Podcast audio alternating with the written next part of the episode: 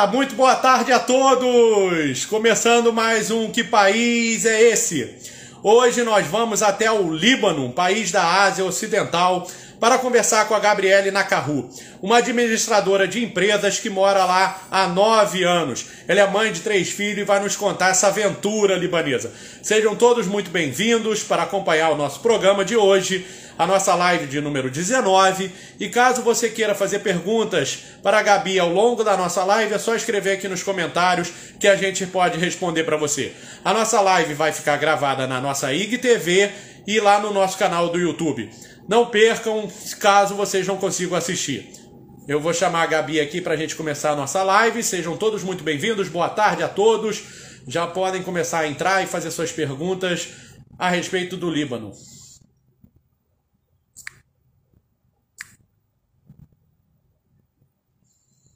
Do Líbano.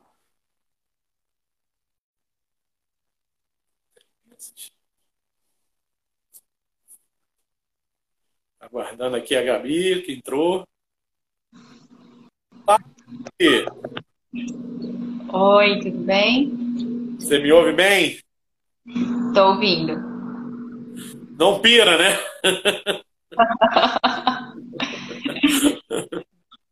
Queria muito brincar com essa parte dessa abrir do seu perfil.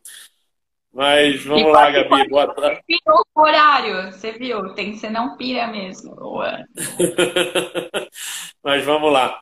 É, a gente conversava em off que você foi aí para o Líbano porque você se fascinou pela cultura libanesa, é, foi inicialmente para estudar pra, aí no Líbano. Mas de que momento assim surgiu? Eu vou para o Líbano. Eu quero muito ir para o Líbano. Seja bem-vinda, te agradeço por ter aceito o convite. Obrigada pela oportunidade também. E então foi uma coisa assim, é uma longa história. Quando alguém pergunta assim, fala é uma longa história. Começou quando eu era pequena, eu sempre fui muito fascinada por história em geral. E eu gostava muito dos fenícios, eu não sei porquê é, eu cheguei a decorar o alfabeto fenício, que é o primeiro alfabeto do mundo, e os fenícios, é, a Fenícia é aqui, é o Líbano. Então eu cresci com essa fascinação pelos fenícios. E depois que eu já era mais velha, adolescente, eu aprendi que a Fenícia era o Líbano, eu comecei a me interessar pelo Líbano. E quando eu comecei a conhecer libaneses no Brasil, aquilo foi se tornando mais real e eu também estava aprendendo inglês por conta própria. E uma das maneiras que eu gostava de estudar inglês era lendo sobre o Líbano. E um dia eu cruzei com um artigo falando de uma faculdade que tem aqui, que ela tem um professor brasileiro libanês que criou um centro de estudos da, de cultura da América Latina. E um dos objetivos desse centro era promover é, intercâmbio entre alunos da América Latina e do Líbano. E foi aí que eu tive a ideia. E aí você inicialmente foi para estudar aí e virou uma vida, né? Você se casou, teve três filhos. Como é que foi essa Sim. adaptação à cultura libanesa? Como é que foi isso? Adaptação quanto ao quê? A cultura libanesa, ao país, como é que foi isso? Assim, então, a minha história aqui no Líbano, ela também se divide em duas partes, porque na verdade eu cheguei a terminar a faculdade, Voltei para o Brasil por cinco meses, vim para cá de novo a passeio e foi aí que eu, eu conheci o meu esposo. É, então, essa primeira etapa de quando eu era estudante era mais uma aventura, porque eu não falava árabe, era, era aventura mesmo. E depois que eu casei, que eu passei a, fazer parte da sociedade libanesa. E aí tem esse antes e depois. De quando eu era solteira, que eu ia para a faculdade, é, o primeiro ano eu fiquei em uma região que tem muitos brasileiros libaneses, então eu, eu nem aprendi árabe nesse primeiro período, porque na faculdade eu usava inglês e fora da faculdade, você andando, você escutava português na rua. Não, tive problema nenhum. Eu ia no mercado, rapaz falava português. Eu pegava o ônibus, rapaz falava português. Então não tive problema nenhum de adaptação. Já depois que eu casei, é, mudou bastante, porque aí eu tive que aprender o árabe com a minha sogra. Geralmente os libaneses eles são trilingües, uh, pelo menos bilíngues, mas a minha sogra ela fala ela fala um pouco só de francês, já está bem no passado dela, então eu tive que aprender o árabe para me comunicar com a família dele. E foram surgindo outras regras, fui aprendendo mais sobre a vida mesmo no Líbano. O que eu tinha antes era a aventura, ah, sobre as regras, sobre etiqueta, sobre os costumes. Isso veio depois com a vida de casada.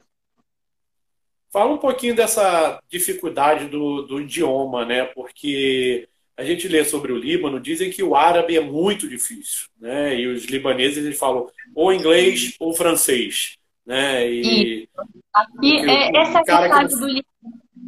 O cara que não fala inglês, ele fala francês. E o cara que não fala francês, ele fala inglês, né? Exato. Fala um pouquinho então, dessa barreira do idioma.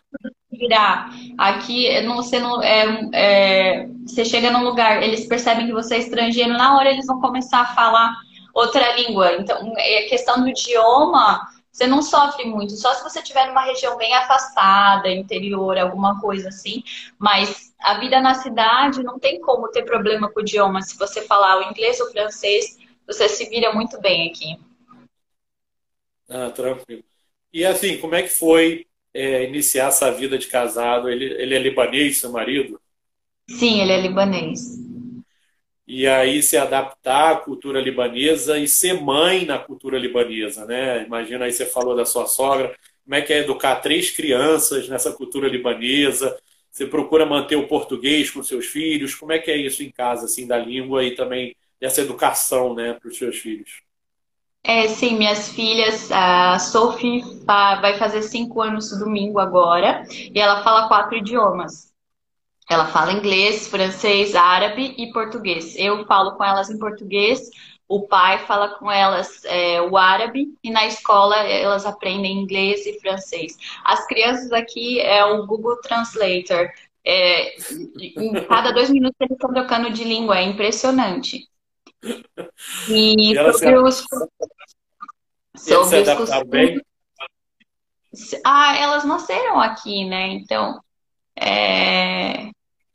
Elas, uh, quando eu tinha medo só de quando a Sophie começasse a escola, porque até então ela só falava português em casa comigo, que ela ia ter algum tipo de dificuldade, mas essa idade eles aprendem é, aprendem bem rápido, então ela não tem dificuldade com nenhum idioma. Agora ela começou a aprender a escrever em árabe e isso é bem bacana.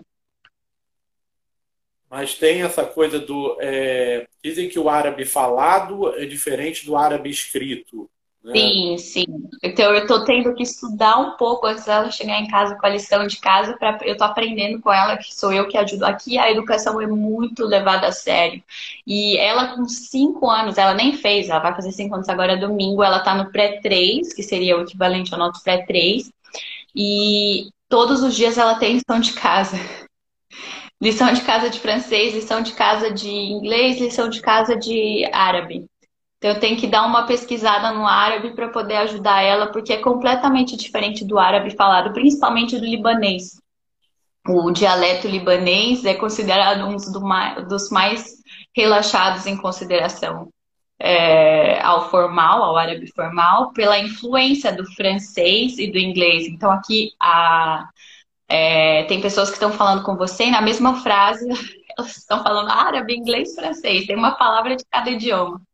Então é bem diferente. Até na escola eles falaram que os alunos não têm muita motivação para aprender o árabe, porque é totalmente diferente do árabe que a gente escuta. Então é uma coisa que você aprende e só usa na escola. É, a Marisa aqui está até falando: meu marido fala o árabe fluente, mas escreve muito pouco. sobre o é, árabe. É, porque o árabe escrito é bem diferente a maneira como, como eles aprendem. Mas a gente falava do, dos costumes, assim, como é que é os costumes da, da vida libanesa é, para uma mulher, né? A gente tem alguns conflitos em relação a isso. Como é que é essa cultura e costumes para brasileiros ou para estrangeiros? É, então, aqui eu não tive problema nenhum assim de adaptação de costume. É, é, quanto à criação dos filhos, às vezes tem essa. tenta ter essa interferência dos sogros e tudo mais. É, o que eu senti tem um pouco de pressão deles quererem ter meninos. Eu, no caso, tenho três meninas. É, Mas é isso, porque também depende, vai depender de qual região do Líbano você tá, de qual é a religião. Então, esse tipo de coisa, ele muda, a... dependendo da região do Líbano.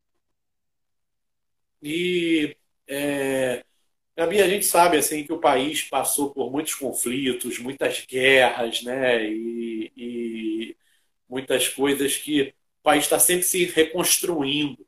Como é que é viver nisso, assim, de qualquer momento tá, ter uma bomba, ou de qualquer momento ter um conflito? Beirute passou por uma, por uma bomba recentemente. Como é que é isso, assim? Então, assim, da, da explosão, sim, é, foi algo assim. Eu não consigo nem me expressar ainda. Eu estava bem longe, graças a Deus, eu estava na minha outra casa da montanha. Eu não moro em Beirute, eu moro em outra cidade. É, da explosão, eu me faltam palavras, porque foi algo que você só vê em filme.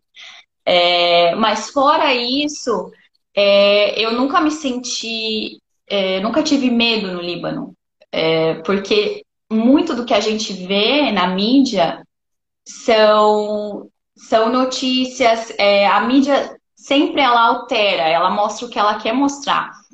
Então, sempre tem, é, tem muitos aspectos bons do Líbano que nunca ninguém ouviu falar. Mas qualquer coisa que acontece aqui, que tenha alguma relação com violência ou com atentado, ganha muita proporção na mídia. Então, é, tem esse aspecto também.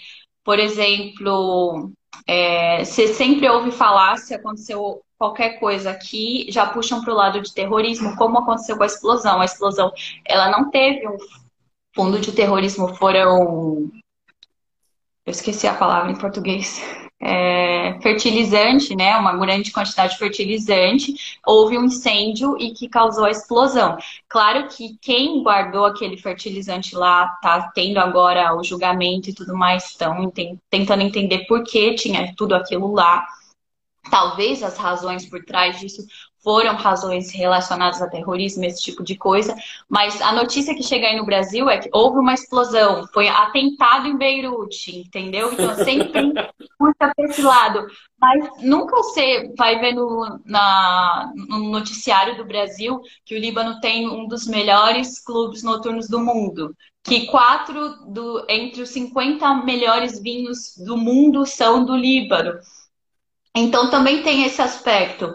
Eu nunca me senti insegura aqui, porque primeiro que tem as regiões que tem esse tipo de conflito, esse tipo de, de situações que não acontecem o tempo todo. Então, se você está fora daquela região, você está seguro. Aqui as pessoas deixam as bolsas em cima da mesa, é, os pertences em cima da mesa e vão para o banheiro em restaurantes locais públicos. Não tem criminalidade como no Brasil, violência e assaltos, desculpa, eu tô com a garganta um pouco ruim.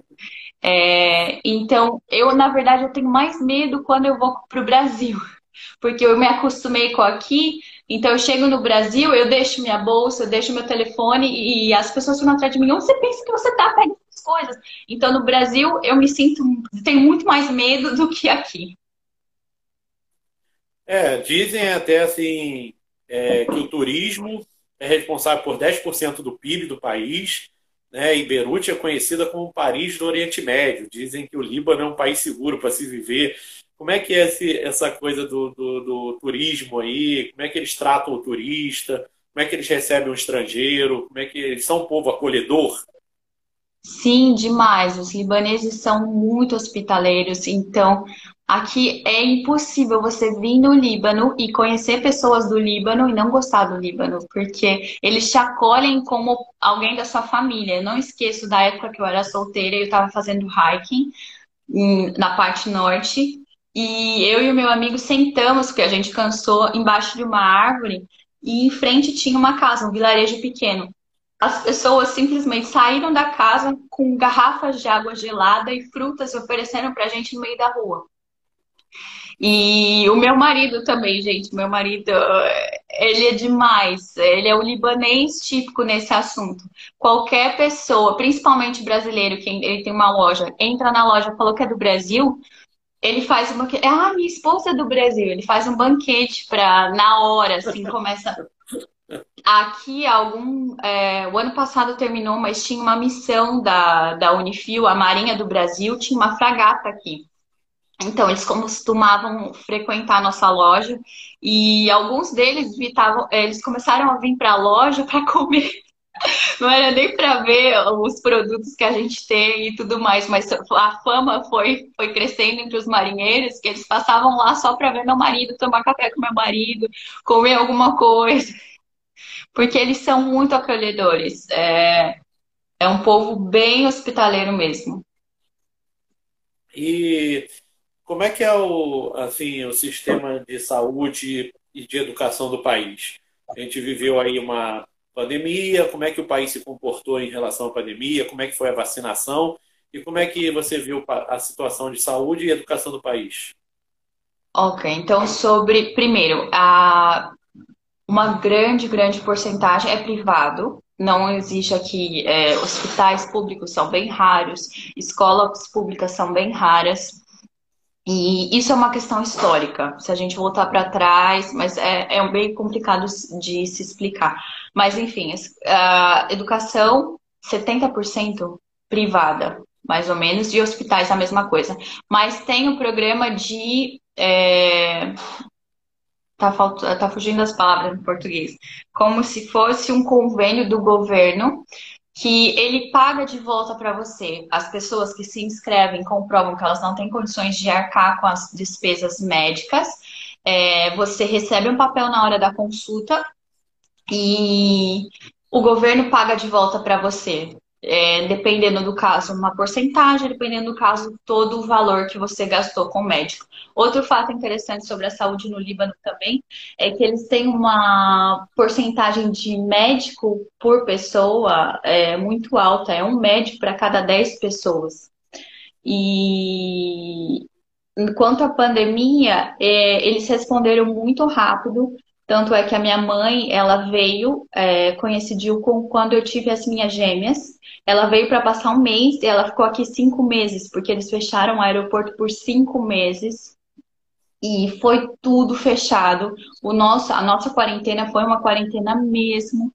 Todos os lugares, exceto hospitais, até mesmo supermercados, eles tiveram que fechar. Passava helicóptero do exército, se via algum carro na rua falando no, falando se não for caso urgente, volte para casa.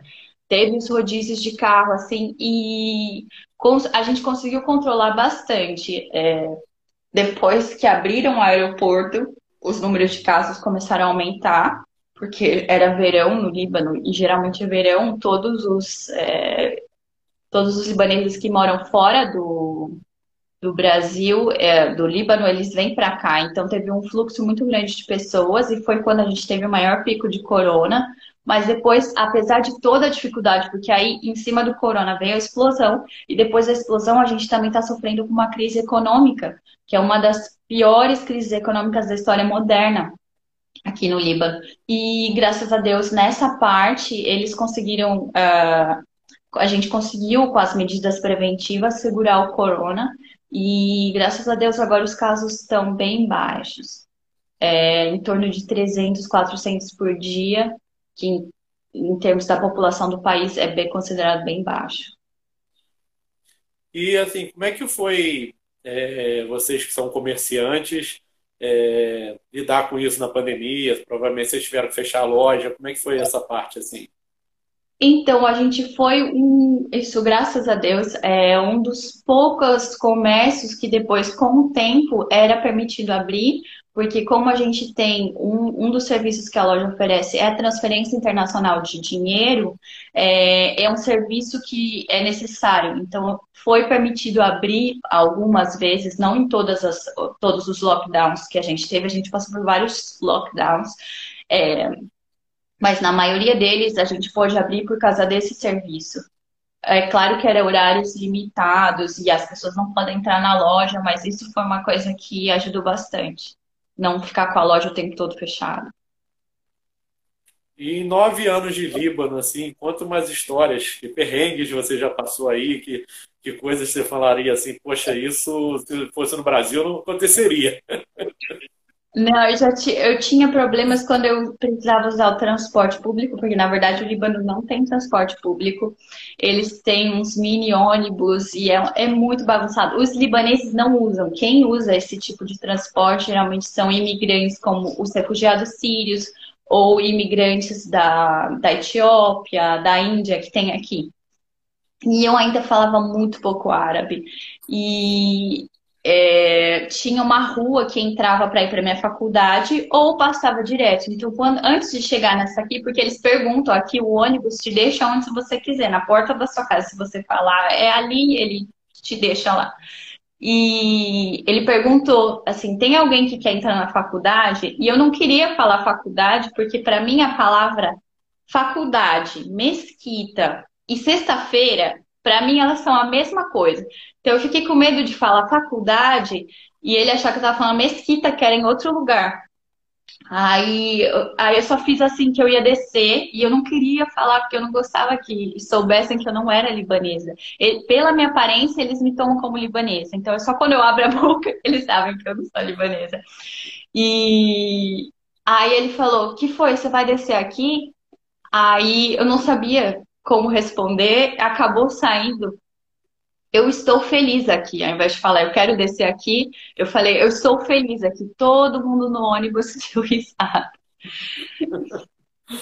E aí o motorista falava português. Eu falei, desculpa, mas uh, eu não falo árabe. I don't speak árabe. Aí ele falou, o que, que você fala então? Você fala inglês, português, espanhol? Eu falei, português? Aí ele, ah, tá, eu morei no Brasil, por que, que você não falou antes? E é verdade assim que eles importam quase tudo, eles têm muita importação aí. Esse, esse é um dos grandes problemas agora, se, se a gente quiser falar sobre a crise, é que o Líbano, ele tinha, a economia dele é baseada no turismo e no setor bancário. O setor bancário entrou em crise e a moeda teve um colapso, perdeu 90% do valor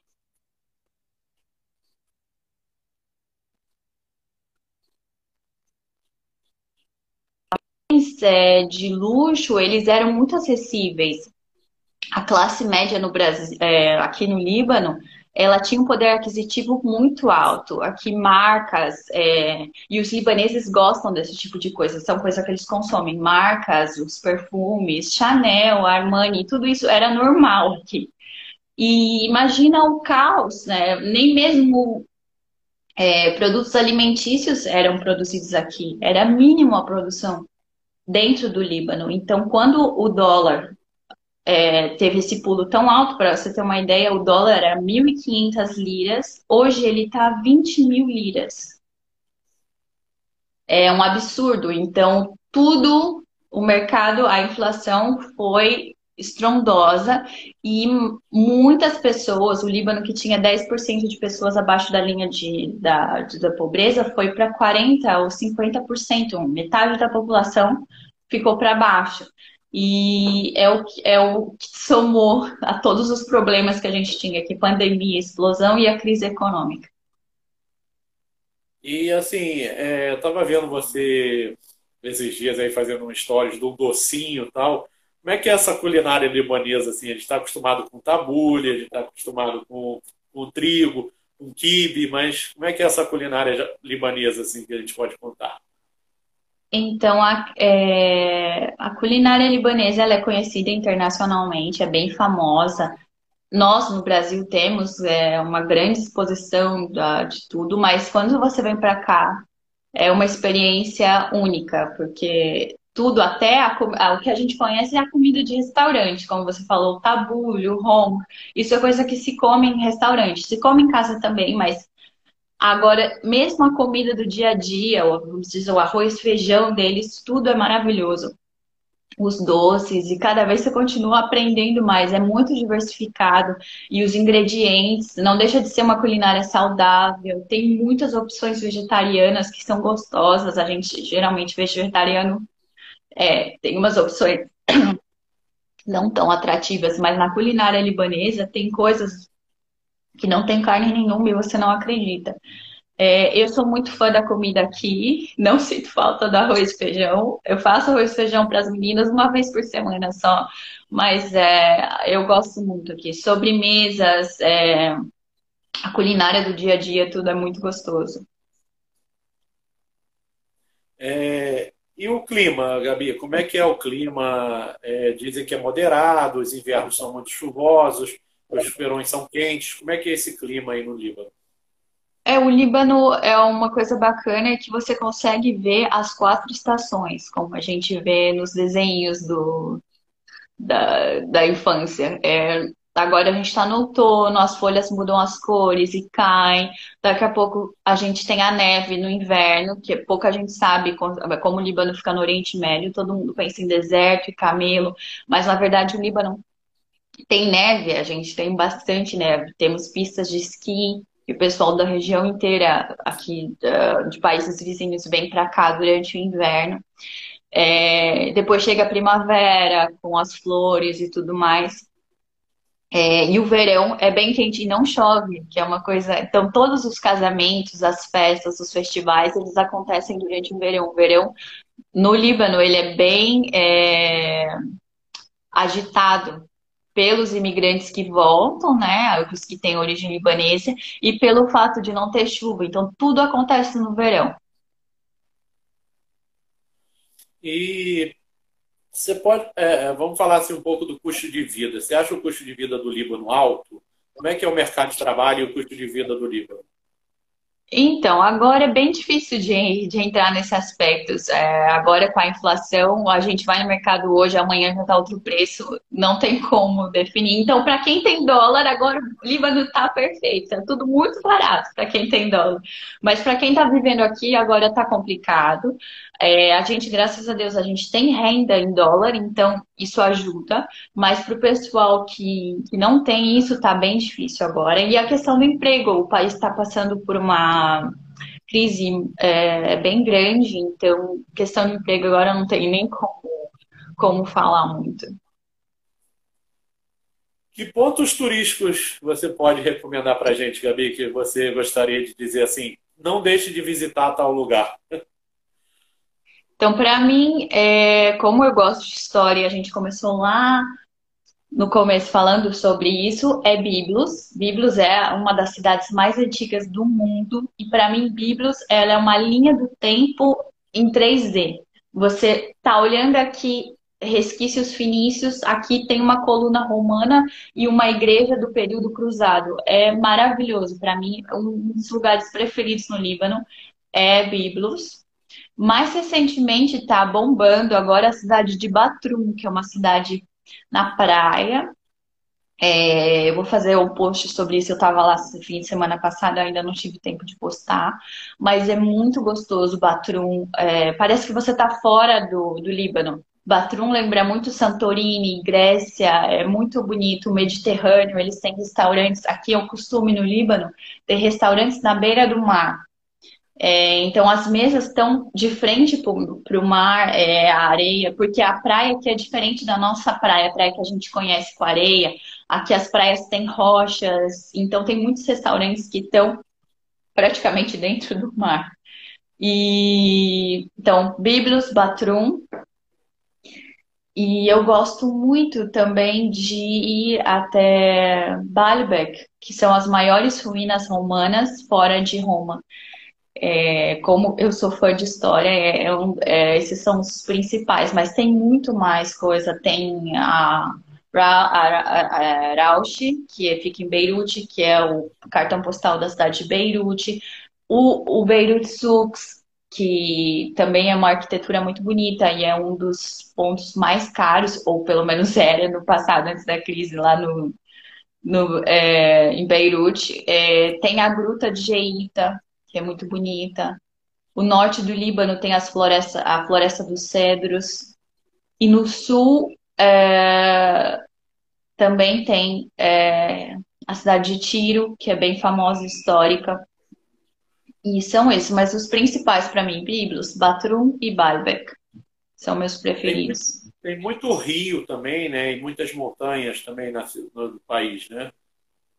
Sim, é também outro diferencial do Líbano é água, porque nós estamos no Oriente Médio, onde a maioria dos países são desérticos e sofrem com a falta de água, enquanto no Líbano nós temos água em abundância, graças a Deus. Tem rios bem bonitos que vêm das montanhas e o solo é fértil, então é uma região abençoada. E assim, é... o que, que você achou assim a, a, cultura libanesa, né? Ela é uma cultura bem diferente, tal. O que, que você poderia falar assim é... da cultura libanesa em termos para um brasileiro que queira morar aí? Né? O que, que ele poderia fazer para se adaptar à cidade? O que, que eu tenho que fazer para morar aí na, no Líbano? Uh, aqui nós temos um número grande de brasileiros, um número considerável. É, na maioria dos casos, ou são brasileiros libaneses que os pais foram nascidos no Brasil, ou que eles nasceram no Brasil de pais libaneses e depois acabaram vieram para cá, ou, como o meu caso, brasileiras que são casadas com libaneses. De forma geral, a gente enfrenta muita dificuldade. O que pode acontecer, é, não quero entrar muito nesse aspecto é que o Líbano, como se sabe, tem várias religiões é, e pode ser que dependendo da religião do marido, seja ela tenha mais dificuldade, ou da região que eles ficam no Líbano tenha mais dificuldade. Que o, geralmente o consulado do, do Brasil tem alguns casos de brasileiras que pedem para voltar para o Brasil porque não se adaptaram. Mas isso tudo depende.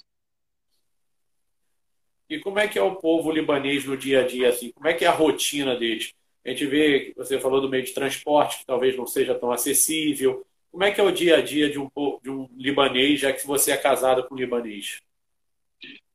Então, é, os libaneses, eles têm o hábito, por exemplo, café de manhã. E não é café sozinho, ninguém toma café sozinho. Café é um hábito social aqui. Então, por exemplo, meu marido, por mais que ele tome café da manhã comigo, quando chegar na loja, vai vir o vizinho da loja, o que tem loja do lado, o que tem loja de frente, todo mundo senta para tomar o café. Aí é assim que começa o dia.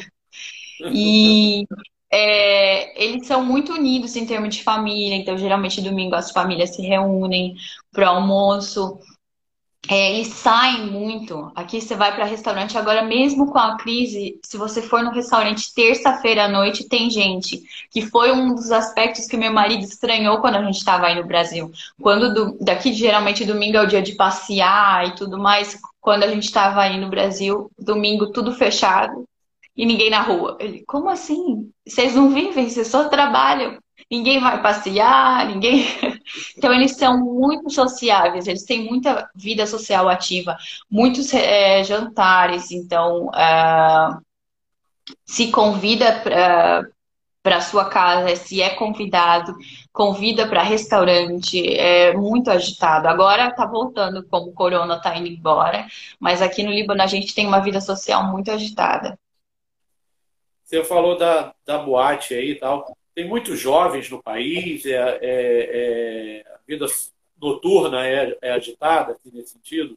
Sim, sim. É, é, o pessoal do Oriente Médio inteiro vem para cá porque eles têm uh, os nightclubs deles são bem elaborados. O Sky Bar uma vez foi eleito o, número um do mundo, agora eu acredito que está tá entre os dez do mundo mas já ganhou o título de melhor do mundo, porque, como eu disse, eles têm esse hábito de sair, e no passado, antes da crise, tudo era muito mais acessível. É, eles tinham um poder aquisitivo muito alto, então esse estilo de vida era o normal, era a regra. E, é, e a gente pode falar assim, é, de que você mais sente saudade no Brasil depois de nove anos morando no, no, Líbano e que você diz que apesar de todos os perrengues que o país passa, você não tem vontade de ir embora? É, então, eu sinto falta da minha família mesmo. É, eu me acostumei muito com o Líbano e eu sei que o estilo de vida que eu tenho aqui eu não poderia ter no Brasil e a educação que eu posso oferecer para minha filha aqui eu não posso oferecer no Brasil. Então, por isso que eu falo que apesar de, de tudo que está acontecendo aqui, ir para o Brasil nesse momento seria uma, regress, é, uma regressão. Não, eu não teria. Não, estaria avançando, eu estaria regredindo, porque onde eu encontrar uma escola que a minha filha vai continuar falando quatro idiomas no Brasil? E eu tenho três filhas, mesmo que eu encontrasse, ia ser muito caro para manter. E então, realmente, o que eu sinto falta do Brasil é a minha família. Ah, ok. É, e essa tarefa de ser mãe aí, como é que é essa tarefa assim, para a gente encerrar um pouquinho essa nossa live aí de uma forma alto astral? Como é que é esse convívio, as crianças é, nessa música libanesa? Como é que é essa música libanesa, essa cultura libanesa? Como é que é? Então, a, a ser mãe aqui, eu acho que ser mãe em qualquer lugar do mundo não é fácil.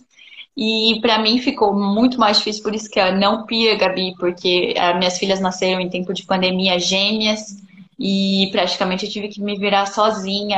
É, graças a Deus eu tive minha mãe aqui pelos cinco primeiros meses e depois disso foi só eu e foi muito loucura mesmo. Mas de forma geral, é, é, eu acredito que como eu tenho, eu tento manter a nossa cultura, tanto é que a, a minha filha, por exemplo, ela pede por tapioca, hoje ela comeu paçoca. É, tem essa, essa é uma coisa bonita de ter um filho que está entre duas nacionalidades, porque eles conhecem o melhor de dois mundos. Então, ela teve uma apresentação na escolinha essa semana que ela falou, ela falou, eu não sou só libanesa, eu sou libanesa e brasileira. E eu trouxe esse livro que é em português, porque eu também falo português. Então, é, é um extra, eu não vejo nenhuma é, des, desvantagem, desvantagem é, em ter, essa, às vezes as pessoas falam, mas não é muita informação. Eu acredito que não, eu acredito pelo contrário, eu acho que contribui mais para a formação delas, tendo dois aspectos diferentes, dois mundos diferentes, línguas diferentes. Eu acredito que isso no futuro é, vai valer a pena para elas. É, porque como você falou, né, as crianças de hoje em dia, elas são Google Translator, né? Elas são Google ali, elas estão há anos à nossa frente já, já nasce aprendendo, né? Uma velocidade tremenda. Bom, Gabi, te agradeço a presença, foi ótimo a gente conversar sobre o Líbano. É, muito obrigado pela, pela conversa com o Líbano. E, pessoal, vou dar nossa agenda aqui, que a gente, no dia 12, nós vamos estar numa ilha maravilhosa do Caribe, que chama-se Turque Caicos com Ananda. E no dia 15, nós vamos estar com a Isa, lá no Quênia, um país da África. Acompanhe as nossas últimas lives. A live da Gabi vai ficar gravada aqui na nossa IGTV. E um grande abraço a todos e boa tarde. Boa noite, Gabi. Boa noite, obrigada. Tchau, tchau.